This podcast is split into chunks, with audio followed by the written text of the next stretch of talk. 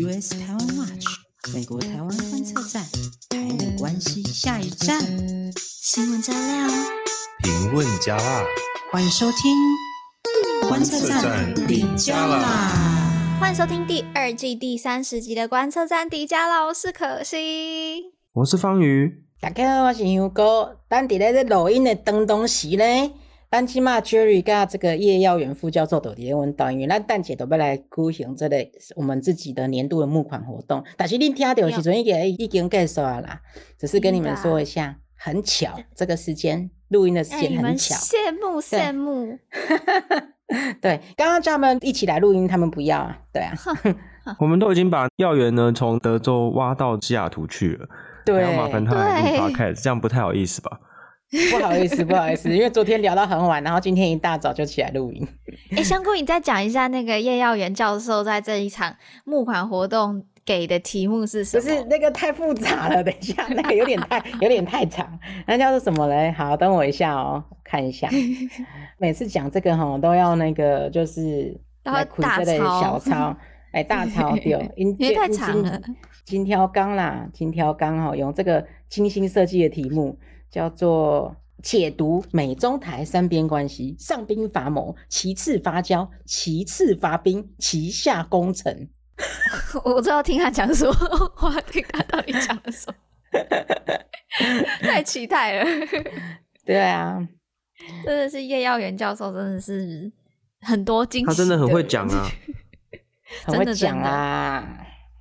好啊，那其实今天呢，我们在同一个时间在台湾也很忙哦。我们在台湾办了公投工作坊，非常的顺利。如果大家还没有参加到，也没有关系。我们十二月十一号，就是你听到这一集 podcast 之后，马上的 the coming Saturday，呃，马上就会有十二月十一号，我们就会有工作坊，跟联经出版社在。联经书房的工作坊，那呢，我们还有要再跟大家预告另外一个，就是十二月二十六号是礼拜天，十月二十六号的时候，我们也会有一个小小的讲座，两个小时左右。我们这个小小的讲座，我们会来跟大家报告我们这一整年我们观测站的成果发表，成果发表年度报告，没错。然后也跟大家报告一下，就是我们二零二二年有可能会想要去推动的一些计划，那我们会需要什么样的志工？那如果对于观测站有兴趣，想要加入我们，或想要贡献一点点心力的人，都欢迎在二十六号的下午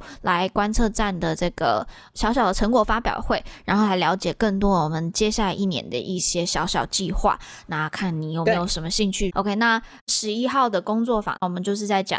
公投的议题，然后我们邀请到对话千层派，呃，来做一个如何跟易温层沟通的这个工作坊。那二十六号就是我们成果发表会。以上两场呢，报名方式呢跟报名链接都在我们的 Facebook 上面，欢迎大家去 check check，去去去去报名。对，那我们这一集啊，我不知道刚才大家有没有认真听到，这是我们的第三十集，第三十集，第二季第三十集。然后呢，就有一个很感伤的事情来了。很感伤的 moment 吗？香菇你自己讲，我不讲了，我会哭啊！有这么难过吗？我们第一集录了三十集嘛，然后第二季也录了三十集，所以说可能就是在这边告一个段落，跟大家可能暂别大家一下。对，就是呃，是香菇，不是我们，是我我而已，我而已。嘿，只有我就是先暂时退出这个 podcast 的主持啊，因为也刚好年底了嘛，然后也刚好第二季的结束。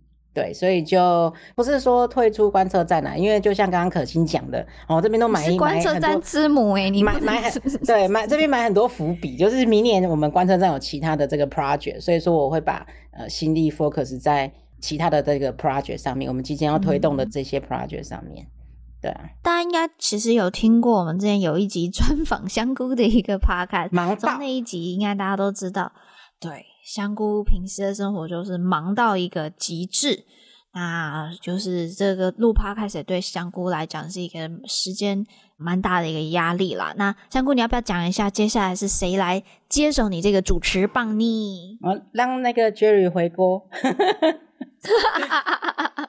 让观测站支付 老狗变不出新把戏。对。对，所以，我们之后呢，我们在第三季开始呢，我们就会是由我，还有 Jerry 跟方瑜，由我们三个来继续为大家分享我们的台美相关新闻喽。好，那就今天我们最后还是要再审问一下香菇，为什么你要走？那个没有，我就是先稍微休息一下啦，也不是说走，因为在每个礼拜这样录，就是会真的压力比较大一点。然后明年又有新的 project 要 focus，但是也不是离开啦，就是比较不要让我有那么大的那个时间上的限制。所以你们有时候也可以常常找我回来，两三个礼拜回来跟大家 fit 一下。好啊，好啊，好啊，对，好啊，好啊，那就随时让香菇回娘家。丢丢丢丢丢，给他打开开杠。好，没错。最想，就我觉得大家有可能会很想念香菇的台语，那再讲香菇来，来对。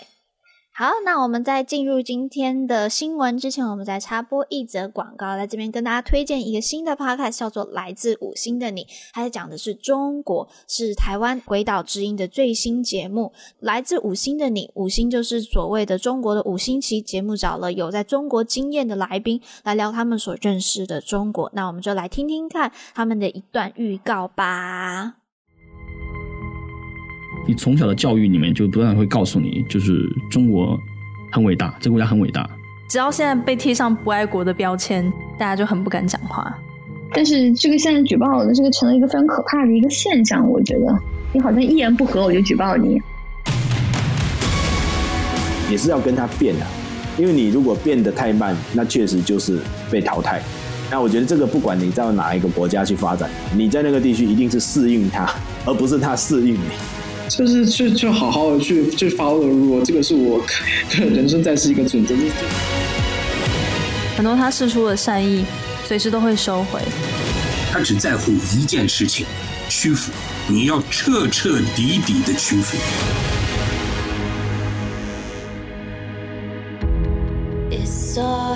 鬼岛之音最红的节目，来自五星的你，现在开始订阅。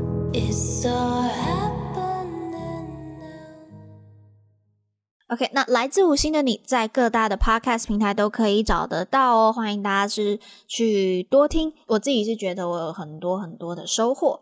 好，那我们就进到我们今天的啊、呃、新闻回顾。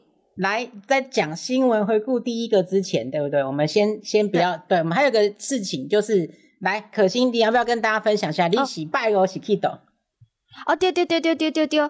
哎，礼拜五就是哎，大家是十二月二三号啦，这样子讲，礼拜五好像有点大家听不懂是什么。就我去了一个叫开放国会论坛，听起来很威，欸、很我我刚才我那时候看与会来宾的时候，我说看了一下说说。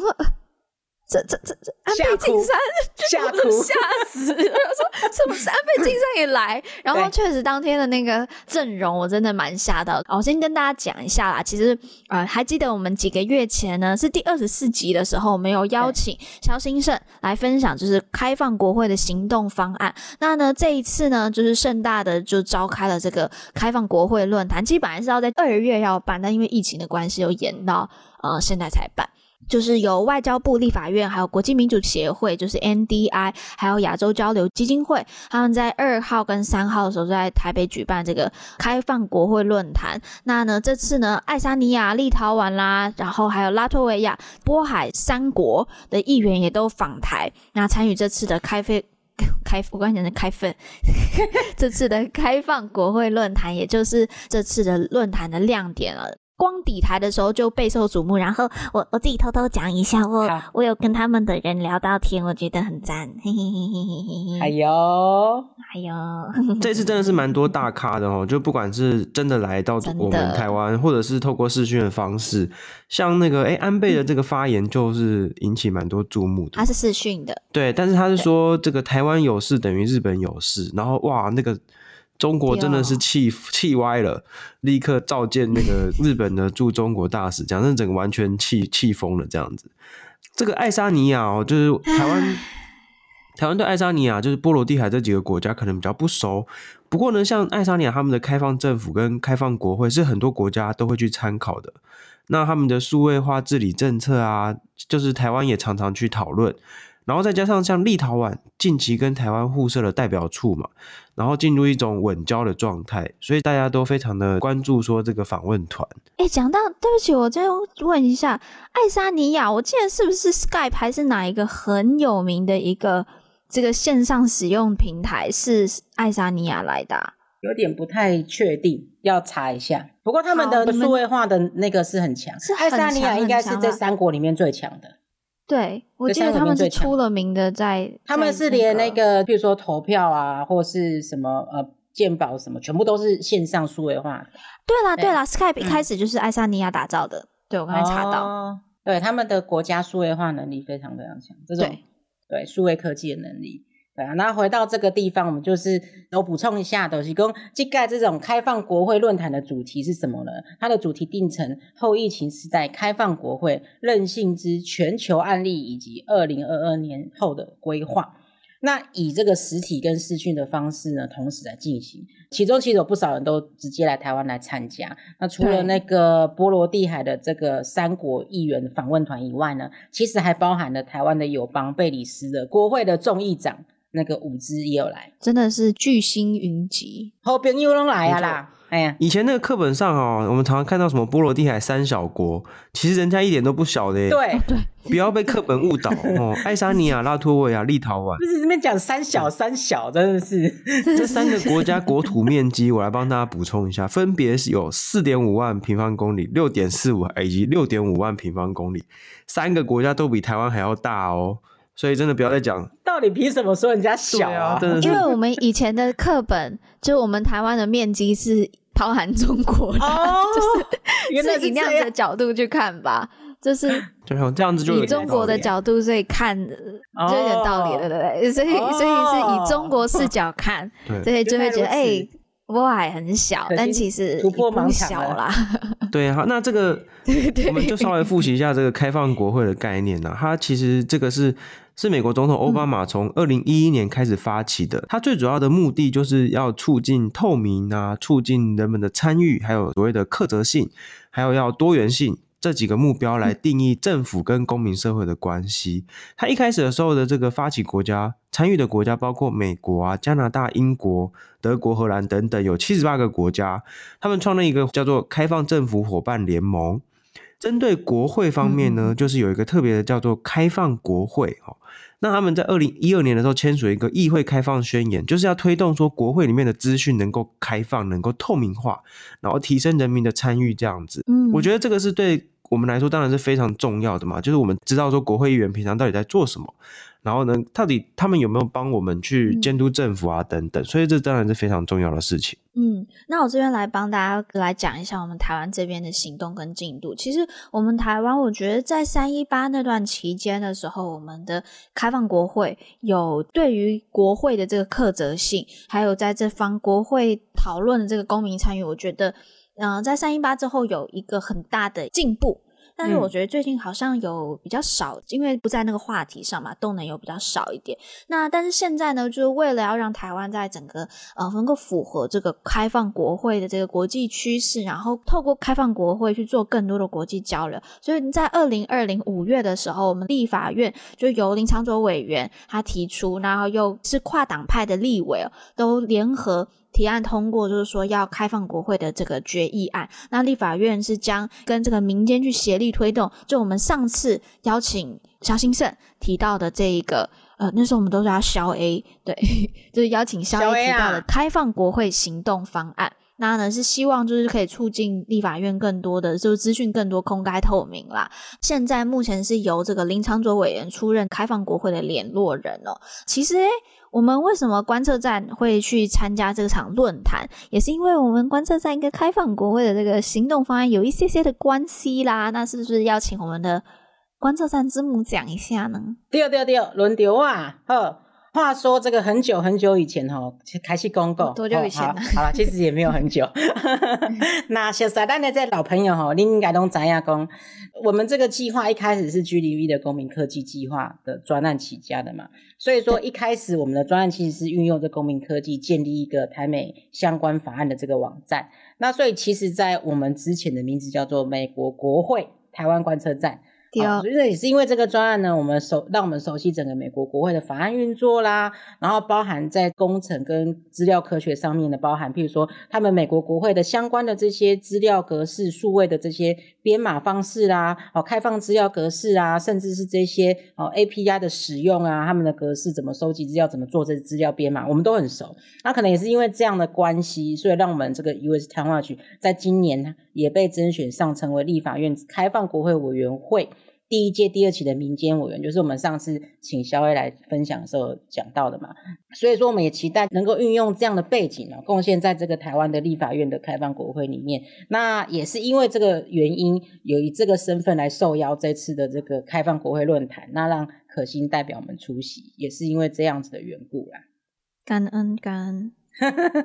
好，那回到我们这次的开放国会哦，美国众议院的议长裴洛西。也就是这个魔法阿嬷裴洛西，我的那个鼻音太严重，我再我再重新。我要先讲一下，方瑜今天就是有过敏，所以大家对方瑜的鼻音啊，还有方瑜讲话有可能不太舒服，就是请大家见谅。声音听起来特别有磁性，会吗？大家大家就是换季，大家也也好好保护自己，特别有磁性。嗯，对。好的，那我们来看一下这个众院议长裴洛。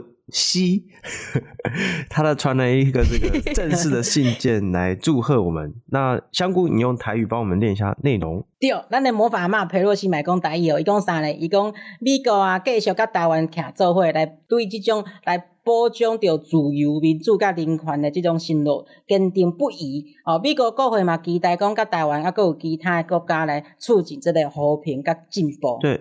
翻译举弱，哎、欸，其实这他的意思就是说，美国 跟这个台湾站在一起啊，然后要保障自由、民主跟人权，然后要跟台湾其他国家促进和平和进步。这个公开信件呢，不只是高度的赞扬台湾，然后他的信件收件人是写 Republic of China，然后挂号台湾，然后呢上面写立法院长游锡堃，同时他副本是寄给萧美琴大使，他的用字是 Ambassador。就是为什么这么重要呢？是因为美国行政部门哦，很少用正式的名称来讲台湾，就他不会提到 Republic of China。自从断交以后承认中共，他就不会这样子讲。国会部门当然不需要理会行政部门的这些外交政策嘛，所以他可以写的很直接。像这种 ambassador 这种字啊，就是行政部门应该就是不会用的。我每次哦看到这些国会的新闻，就常常让人想到哦，以前有中国国民党的学者跟大家讲说呢。他们是很认真在讲哦，就是写文章什么，就是说应该要请我们的这个驻美代表处写信叫美国国会议员不要称呼台湾为台湾，因为这样是在搞台独。这样，我每次看到这个就白眼翻到天边。人家要讲我们是台湾，你你 到底是在，反正就是很夸张的这个评论。没关系，他们就白眼翻到火星去了。就就就就就好，就是 你们 OK OK 好 OK 好，我我下一个新闻就完全没有 啊，uh, 我们很开心这一次有这样子的一个活动啦。我自己去参加的时候，我看到是很开心的，因为不只是美国跟台湾之间有很多的一些往来，包括像刚才提到的，就是波海三国，以及像墨西哥的议员、日本的当地的国会议员也都有来参加，就。真的是非常多个国家，然后一一起来跟台湾做一些讨论。我这边也分享一点点我自己去参加的小心得啦。就我觉得可以更多分享一些在开放国会上面所碰到的困难。那从这些困难，我们可以一起做一些经验的交流，更多的进步。但除此之外，我觉得真的是一个很好的一个活动，大家一起去宣誓，往开放国会的这个目标去前进。那其实除了这个开放国会论坛在台湾呢，我们还有另外一个民主的大拜拜哦。那其实我们今年应该是八月的时候就有跟大家分享过，就那个时候美国说啊，要在年底举办一个民主峰会，时间呢就是十二月九号跟十号。这个民主峰会呢，很明显的就是要。组成这个对抗威权、打击贪腐，然后促进尊重人权三大主轴，集结这个民主力量。预计啦，因为这次就是一个线上的一个峰会，就一年之后可以办实体峰会。这个峰会呢，他们都是邀请到国家政府啊、公民团体啊、慈善机构啊，就是这些领袖来参与。上个月十一月二十三号的时候，美国国务院也公布了这些参与者名单啦。那这次受邀总共有一百一十一个国家，我们全世界也就两百多个国家。这次就邀了一百一十一个国家，超过半数以上。不意外的就是中国、俄罗斯、北韩这个跟美国关系不好，而且在这个政治体制上面民主程度很大问题的国家就没有受邀嘛。那如果我们就用《经济学人》二零二零年的民主指数当做参考的基准的话，会发现就是评比上面二十四个完全民主的国家都有受邀，然后甚至前五十三名都有受邀。诶，但是吼，话搁讲搁转来吼，啊，真侪人嘛真奇怪诶，是安怎讲？有一寡吼，这种民主程度较低，这种国家嘛有互邀请着呢吼。譬如讲，在上尾几名，像巴基斯坦啊、刚果啊、尼日啊、安哥拉，这嘛有受到邀请诶。所以讲，其实民主无民主，敢敢毋是一个绝对诶这种邀请诶标准嘛，对不对？对我，我还是做一个翻译年糕了，就是嗯、呃，有一些民主程度比较低的国家，例如像说倒数几名的巴基斯坦啊、刚果、尼日啊，还有安哥拉，他们也还是有受邀，显示了就是有可能。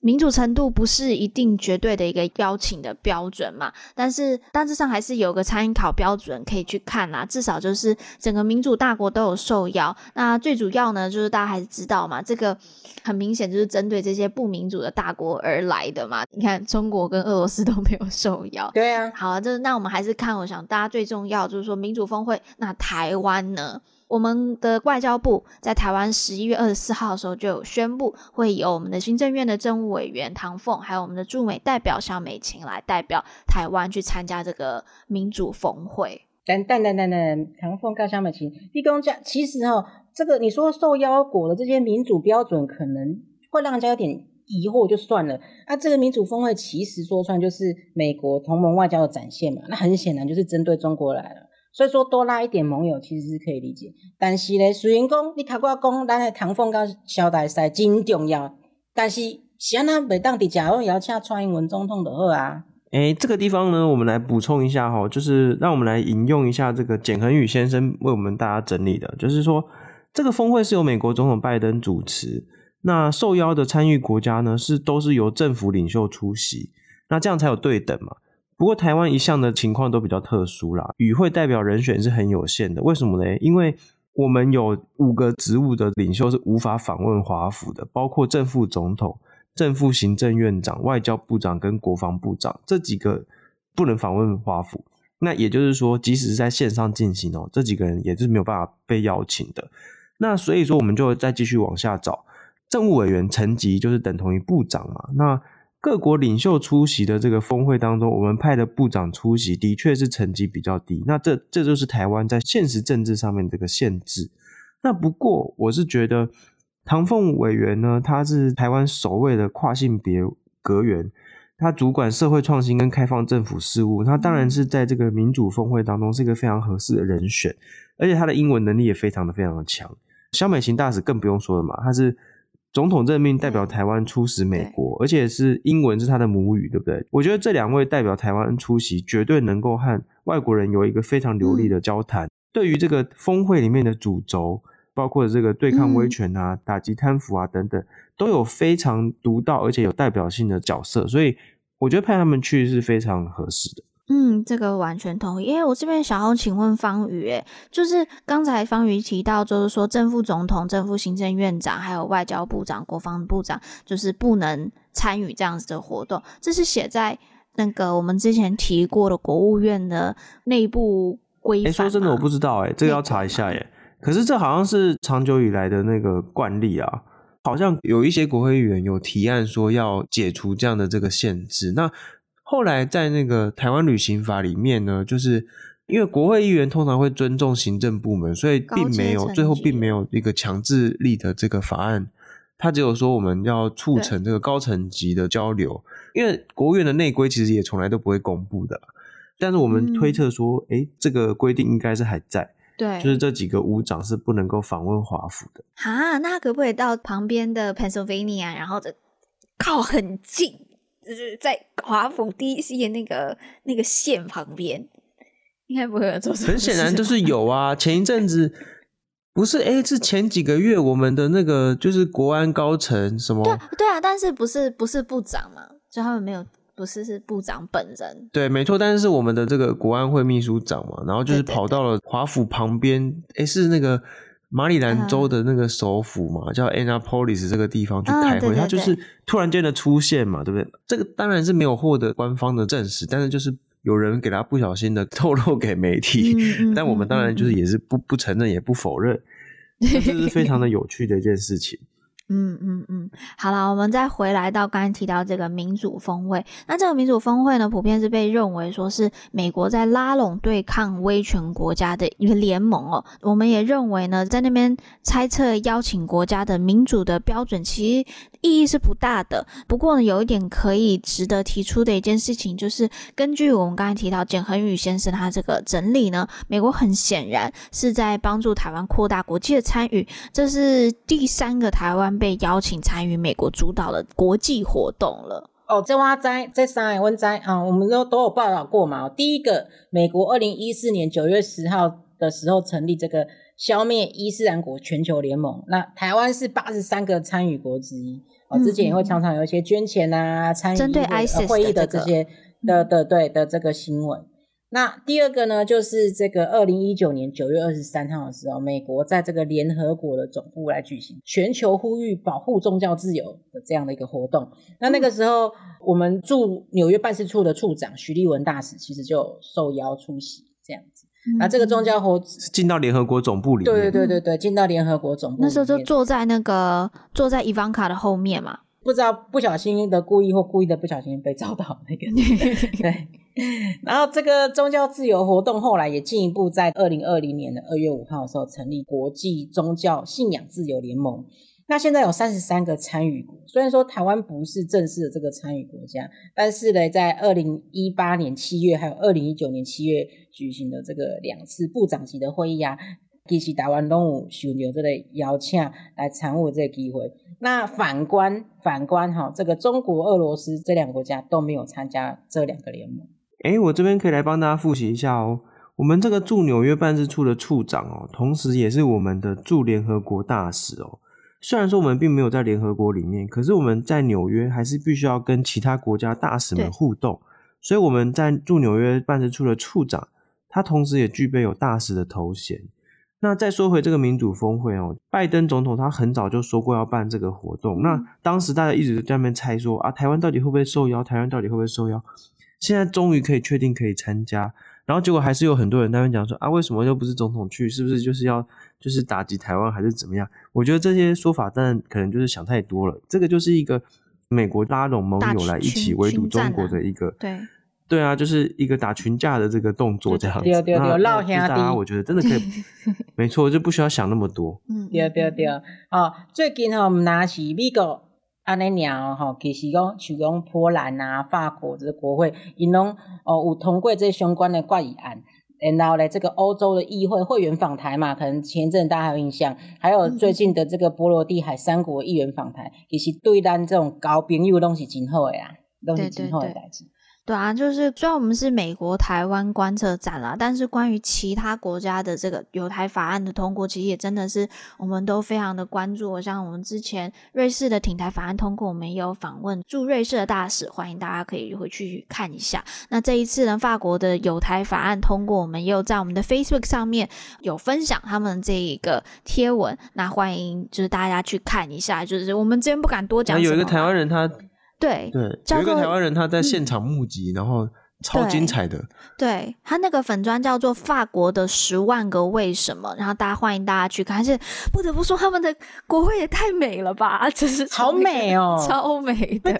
对啊，对啊，这个欢迎大家，真的欢迎大家去看一下，因为我们观测站毕竟还。对对，法国的理解没有到很高，所以呢，这部分我们也就不再做太多的一个分享，推荐大家去看这个贴文。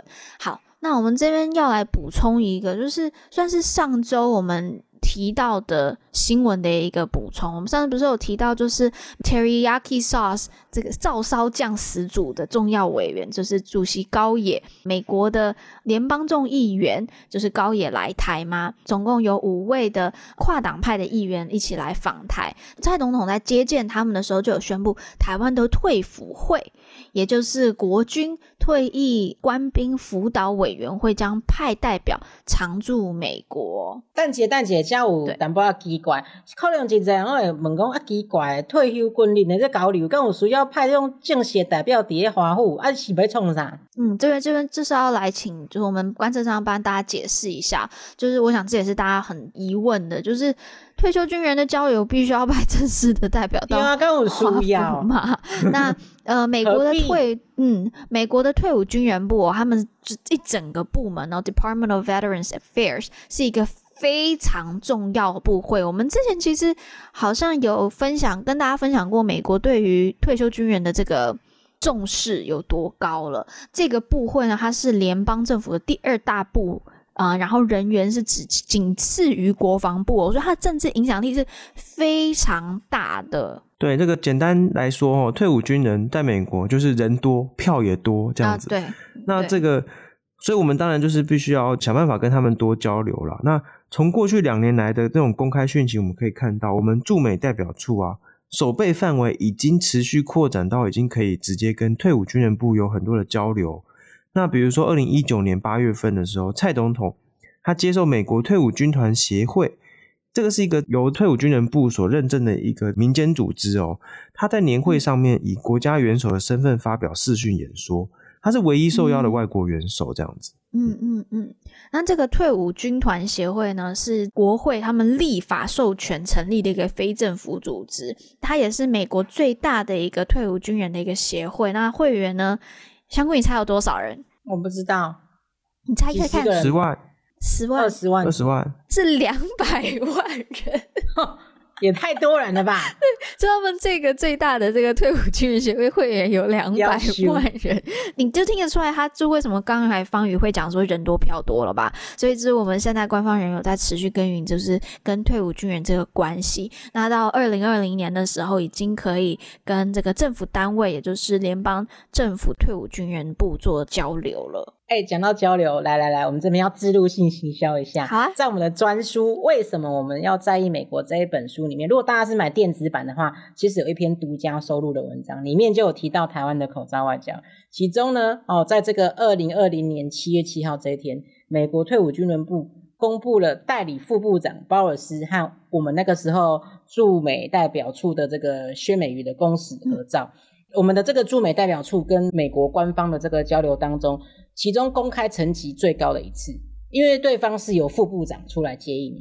哦，嗯嗯嗯，就不知道大家还记不记得去年台湾一整年的进行这个口罩外交的行动，就我们我们捐助了很多的医疗物资跟口罩嘛，而且也在很多地方获得就是当地政要的公开感谢，还有拍下他们接收的这个照片。那这些行动其实真的啦，帮台湾交到很多的朋友。例如最近我们很多国家捐赠疫苗给台湾的时候，他们都会特别提到，就是感谢过去台湾有捐赠我们医疗物质，所以就是讲礼尚往来嘛，就真的是一个真朋友真进展啊！套一句之前另一件对对对对，那。去年七月的时候啊，我们的萧美琴大使他就有代表政府去捐二十五万片医疗口罩给呃美国退伍军人协会。那美国的退伍军人协会的那个时候的总会长，应该也是现在总会长，就是 James Oxford，他呢有在公开活动上面连续说三次的谢谢哦，他就说再次感谢也不足以表达。那他就是说，外交就是礼尚往来，是真的，外交真的礼尚往来很重要。没错，我们觉得哈，这些都是台美关系正常化的一环。我觉得我们应该不用再说什么外交突破啦，哦，就是这个外交是长期不断累积来的。那我们现在就更进一步了哈，即将要派正式的代表来派驻在华府，来专门推动退伍军人的交流。那其实。台湾人在美国也成立蛮多退伍军人协会哦，就是很多退休之后的台湾军人是移居到美国。那我觉得哦，如果说我们可以吸引更多美国的退伍军人到台湾来玩，甚至是常住，那就是非常棒的一件事情嘛。这等于就是还有非常多的这个可以开拓的空间。哦，对啊，对啊，对啊，好想要教那些美国的退伍军人，就一些我们台湾退伍军人的文化，比如说要抖脚。然后要嗑瓜子，就教他，哎、欸，这个才能入境随俗，感觉很可 爱。对啊，好，我们其实这边说啊，就是说我们的驻美代表处里面，其实除了外交部的驻外人员之外，其实还有很多各部会的代表啊，包含教育部啊、经济部、科技部、农委会、环保署、警政署、侨委会、国防部这些单位的驻外代表面。各个单位的代表人数其实都不一，都多多多少少都会有啦。那人数最多的其实就是国防部，嗯，好，所以说我们现在增加至少一位这个退辅会的这个代表，其实就代表是什么？就表示说，咱底下美国这交朋友愈来愈多啦，新的业务嘛愈来愈多啦。哎、欸，我真的不得不说，艺术啦。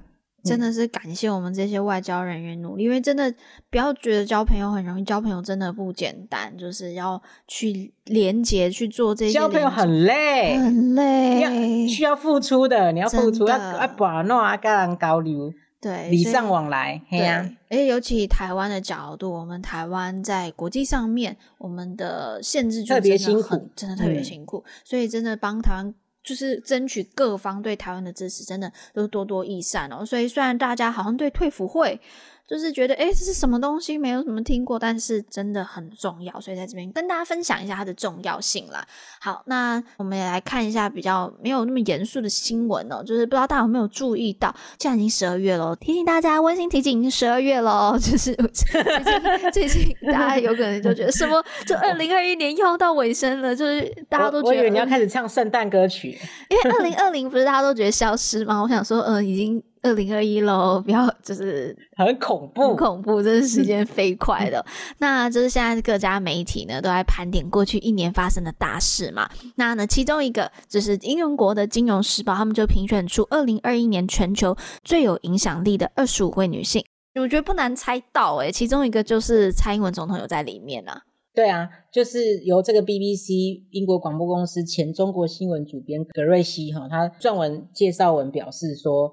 这个蔡英文在二零二一年亲自体现坚守民主的韧性，冷静处理这个国家过度在威权跟民主之间地缘政治断层线上的危险。哦，写写这么厉害，对，写的很厉害。对，而且这个文章来得跟我公的公，美国近乎近嘛处于下面自信爆棚的状态。中国啦，哦，因为这个美国跟哦中国中国，sorry sorry sorry，我讲错了，对不起，口误。哦，就是说文章里面有讲指出说中国近乎近嘛。就是处于这种自信爆棚的状态，这是为什么？因为这个美国跟其他的西方国家对这个 COVID-19 反应比较迟钝一点，那再加上说美国的这个国内政治的动荡的关系啦，还有从阿富汗混乱撤军造成的这种全球实力跟信誉的减弱，就是因为这样关系增长中国政府的这种信心，不知道哪里来的信心。台湾的地理位置又特别重要，台湾地理位置就是未来这个东亚争夺霸权的这个核心地位嘛。所以说也是因为这样，那北京政府也逐渐在台湾周围展示他的这种军事实力啊，打给用怎样嘛吼，不能给点不会不会起啊，冲下来。真的，这个现在就是全球的媒体都非常的注意到说中国政府在台湾海峡的造成的这个威胁这样子。那这篇报道内容对台湾的领导人表示高度的赞扬，还特别指出来说，蔡英文总统呢在中国的这个恐吓面前呢没有屈服，但是他也没有去激怒对方。呃，他认为台湾做的非常好这件事事情，就是说很多全球的政商领袖，只要北京稍微表达不满意，那政商领袖就会开始进行自我审查，哦，就是说不要惹中国不开心这样。金融时报呢上面这个 BBC 前中国新闻主编呢，他就是说，他认为台湾表现得非常好，蔡英文总统呢已经清楚地表现出自己的领导风格，然后展现出台湾民主的价值观这样子。我们的总统府发言人张纯涵回应说：“蔡总统说呢，上榜哦不是个人的荣誉，而是国家的荣誉哦。他认为说有影响力的是全台湾，所以要感谢全部台湾人的这个团结努力。”那我想大家应该也会很好奇，就是这二十五位女性的名单上面，其他还有谁呀、啊？那就这边诶看香菇，你猜不猜到几个？嗯，最有影响力的女性哦。你说全球吗？丢丢魔法阿嬷，魔法阿嬷应该会有吧？欸、哦，有有有有魔法阿嬷，裴洛西。其他我好像也想不太出来。哦，好，那就帮大家讲几个，不知道大家听听看，大家有没有觉得还知道几个？一个是 Liz Cheney，她是美国的联邦众议员，她也是嗯、之前非常有名的一位美国的政治领袖。嗯、我忘了她的 first name 叫什么，什么 Cheney 的女儿，她在美国影响力是非常大的。然后还有 WTO 的这个秘书长叫做伊维拉 Ewela 啊，她的名字有点比较难念哦。好，然后呢，这个联邦贸易委员会的主席利纳汉啊，她是一个 Lina Khan，就是她那个 Khan 是可汗的那个。拼音，然后还有美国通用汽车的那个执行长巴拉，然后还有 IMF 啊，国际货币基金首席经济学家高平娜，还有阿富汗女权的运动家弗罗坦，以及这个苏丹外交部长玛丽安等等。大家呢有觉得有谁认识呢？还是都不认识呢？亚洲人很少哎、欸，这亚洲人。大家应该都有听过了，阿富汗刚刚有个阿富汗，对，那还有就是日本网球女将大阪直美，然后呢，香港民主运动家啊，这个香港民主运动家周婷哦，她现在在监狱里面嘛。中国呃，就是应该说华人吧，华人女性呢，大概就只有导演赵婷哦，所以这几个就是让中国非常不开心。那中国其实你看人那么多，然后结果竟然没有任何一个女性有上榜这样子。这真的就是令人比较难难过的一件事情呢。那另外一个要讲开心的，令人觉得开心或光荣的报告呢，是来自一个史丹佛大学的一个团队哦，就他们透过这个 Scopus 的论文影响力数据，然后发布了一份全球前两趴顶尖科学家的榜单。那在这份的榜单里面呢，当然顾名思义，它就是全球顶尖前两趴的科学家在里面嘛。那呢？台湾方面呢，就其实有超过千人上榜，那在全球排名第十九名。我我不知道大家听到这数字觉得如何啦，哦哦、但我觉得超猛诶、欸，台湾诶、欸，就是就有网友说。对，因为你要用人口比例来看，真的真的很不简单。你想想看哦，不是因因为 Scopus 这个以前很常用，念书的时候这个 data 这个 database 查论文都会用到这个 database。对，香菇你应该要讲一下 Scopus 它的这个公信力，或是它在这个学术圈里面有多重要。应该是这样讲，它是一个资料库啦，它是一个资料库，所以说它它不是一个 journal，它不是一个期刊，它也不是，它就是一个。里面有各种期刊的一个 database，所以说它里面有很多这种数据。嗯、那以前我记得说，基本查论文一大堆都是在那个 Scopus 里面查，它包含非常非常多的期刊。那、嗯、其实全世界重要的期刊，它应该都有收录。嗯，好，那我觉得就是大家。好，刚刚有可能讲说台湾千人上榜，然后排名第十九名，大家可能没有这么有感。那呢，来跟大家用人口比例来换算一下，想想看，全球有将近七十亿的人口，那一半是女性嘛？那如果这样的话，大概三十五亿人口。那在这三十五亿当中呢，台湾总统的影响力排名前二十五，而且呢，全台湾目前拥有的最优秀的科学家的名列当中，我们的人数排名是全球的第十九名。这样看你不觉得就很猛吗？很猛、欸。这个我们要来再次呼吁一次，我们书本内容一直跟大家讲哦，台湾绝对不是一个什么棋子哦，当然也不是什么筛子啊哈，台湾就是。非常的有自己的能力，扮演很重要的角色。然后我们在国际上呢，有我们的非常高度的自主性，也有非常高度的能动性。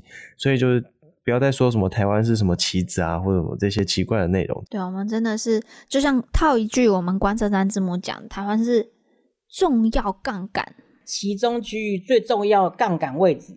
哎、欸，你跟你跟那个耀耀袁教授真的是很会 很会取名，很会很会绕，对，很会绕。好啦，真的就是提醒大家，我们台湾真的不弱小，我们一直想要传达的一个讯息是这样。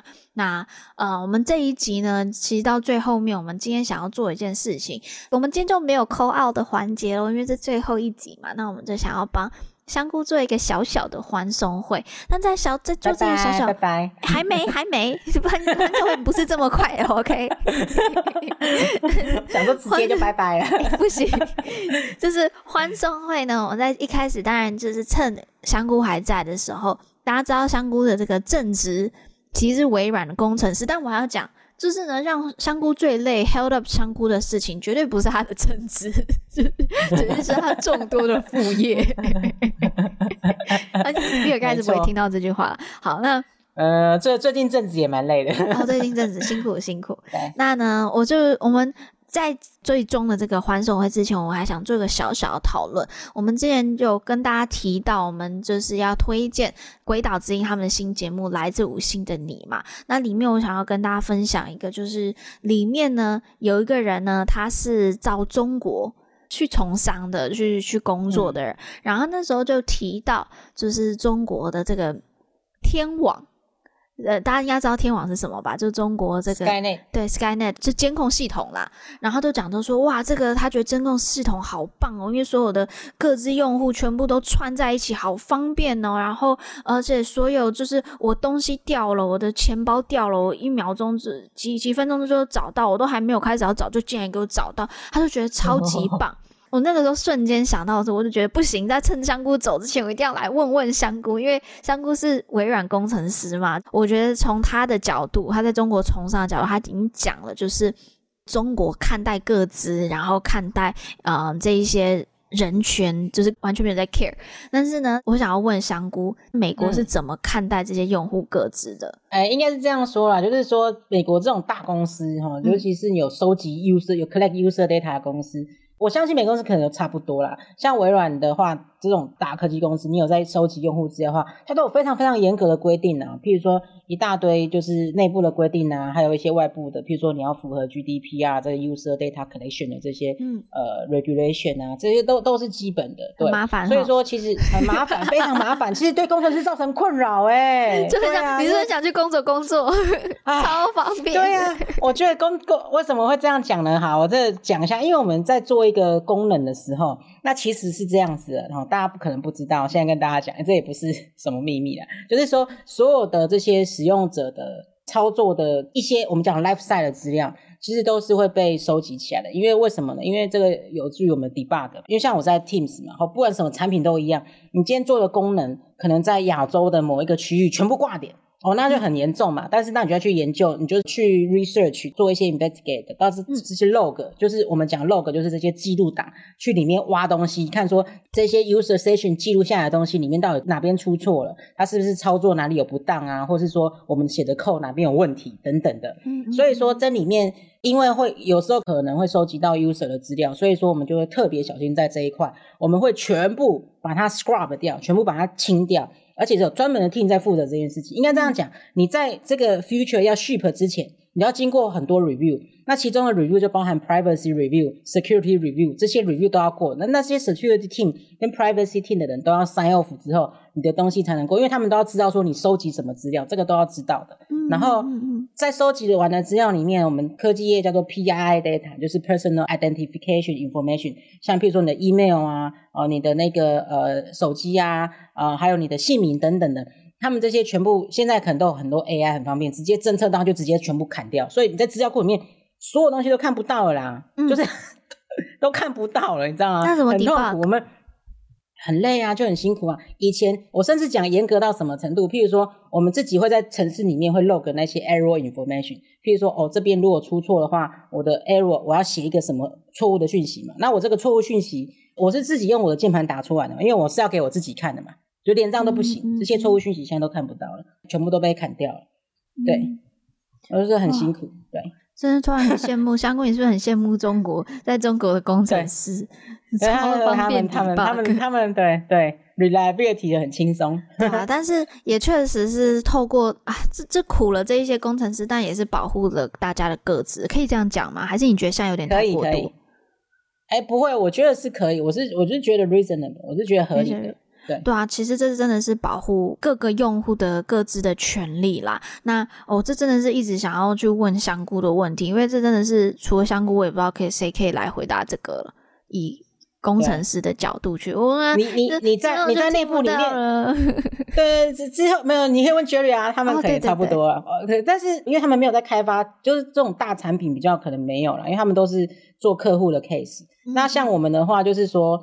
尤其像我在 Teams，他们有这个聊天的功能嘛，啊，聊天这个就很 sensitive、很 critical。如果你今天是某一些 chat 出错了，那你要 debug 的话，那你需要去存取，不是 chat 的 log 哦，我们是不可能存取到 chat log 的，我们可能只是只能存取到说这个 user ID，嗯，哦，user ID A 跟 user ID B 的一个对话的一个 thread，一个 conversation 的一个 log，光是这样子。的这种呃，我们讲 chat service 的这种存取，你就要特别经过另外不同更高层级的 privilege，你才能够 access 到，就一般的工程师是存取不到的。你要特别就是 justify 说你为什么要存取这些东西。对，哦，那真的是不得不说，我觉得真的在民主国家做这些事情是麻烦的。就真的是这个工很，很小心啊，对，但也是因为这样子才能保护大家的权益嘛。好啊，那真的就是谢谢，就是哭哭了，Trust.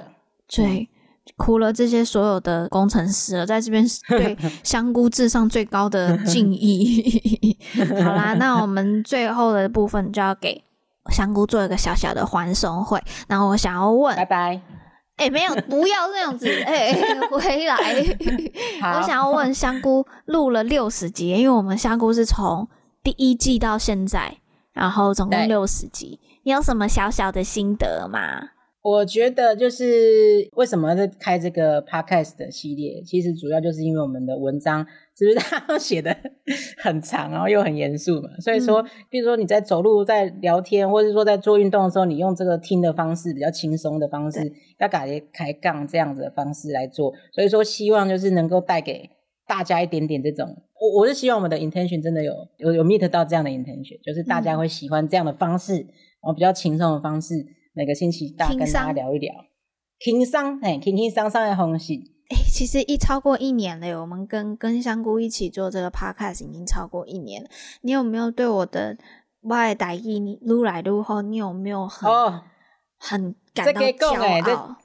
真正是这个讲诶，这个台语真正是进步神速，真正对啊，录啊录进步，系啊系啊，慢慢慢被我那个嘛。丢丢丢，影响潜移默化。对，每天都这样听。好，我觉得，嗯，就是大家也趁这个时机，讲的好像香菇要走去哪里，其实香菇没有没有走，还要还，要还是常常会回来的嘛。对对对，三不五时。我只是想说，时间不要被绑那么死，因为现在真的时间太太累，太有限了。我现在我每一分钟都是这个挤出来的。对对啊，人家平均每天都只能睡五个钟头哦。好了，为了其他时间都在工作，为了香菇能够更好的休息啊，就是大家放过香菇一马，让香菇去休息一阵子之后，就是让他偶尔回来一下。那香菇有没有话想要对？哎、欸，很多人，你有你有菇粉呢，你知不知道？有吗？我不知道哎、欸，有菇我不知道。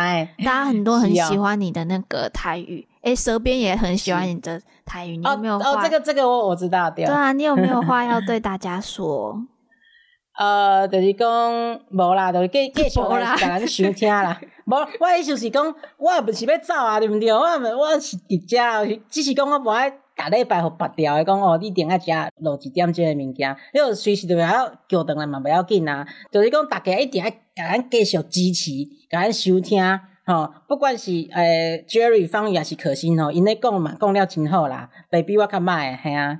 啊，因为每年有较真侪其他诶 project，像讲较我讲诶，其实我每年都是要做这个开放国会嘛，啊，搁有咱诶这个网站一直说要重建都没有时间嘛，因为这种比较工程的东西，哦，我就是现在还是希望能够重新把它 pick up 起来。所以说，这也呼吁就是说，大家，我们不是二十六号要举办那个活动嘛？对，就是说你如果是。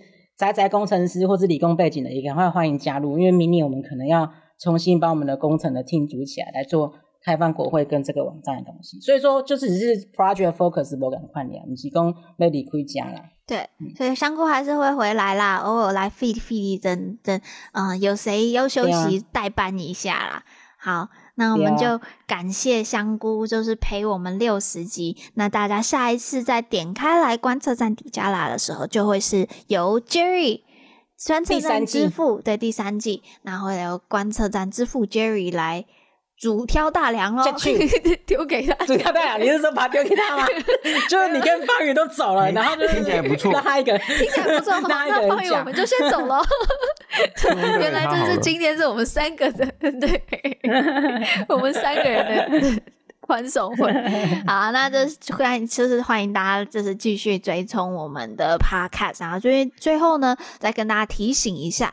今天是十二月四号，我们录音当下十二月四号。那我们今天跟李纯老师做的工作坊，我们都有直播，啊，影片也都在我们的 Facebook 上面，欢迎大家去看。针对接下来的美珠公投，李纯老师有跟我们讲非常非常详细，为什么真的要不同意的原因。那再来呢，我们十二月十一号由方瑜呢，呃，来跟我们解释，也是一样的题目。就是美猪公投的议题，然后也会有对话千层派来做一个对话的工作坊，教我们怎么去跟异温层的人做议题的沟通。那最后是十二月二十六号的时候，我们观测站有个成果发表会跟志工招募的活动，欢迎大家对想要加入观测站成为志工的都来参加我们的活动。以上的活动链接都欢迎大家到我们的 Facebook 去查看。那我们今天。第二季最后一集的观测站底加拉都到这里喽，那我们就大家第三季见，第二第三季见，拜拜拜拜。你看笑姑笑的开心的嘞，可以可以，希望可以睡比较多啦。对，好，拜拜，好，拜拜。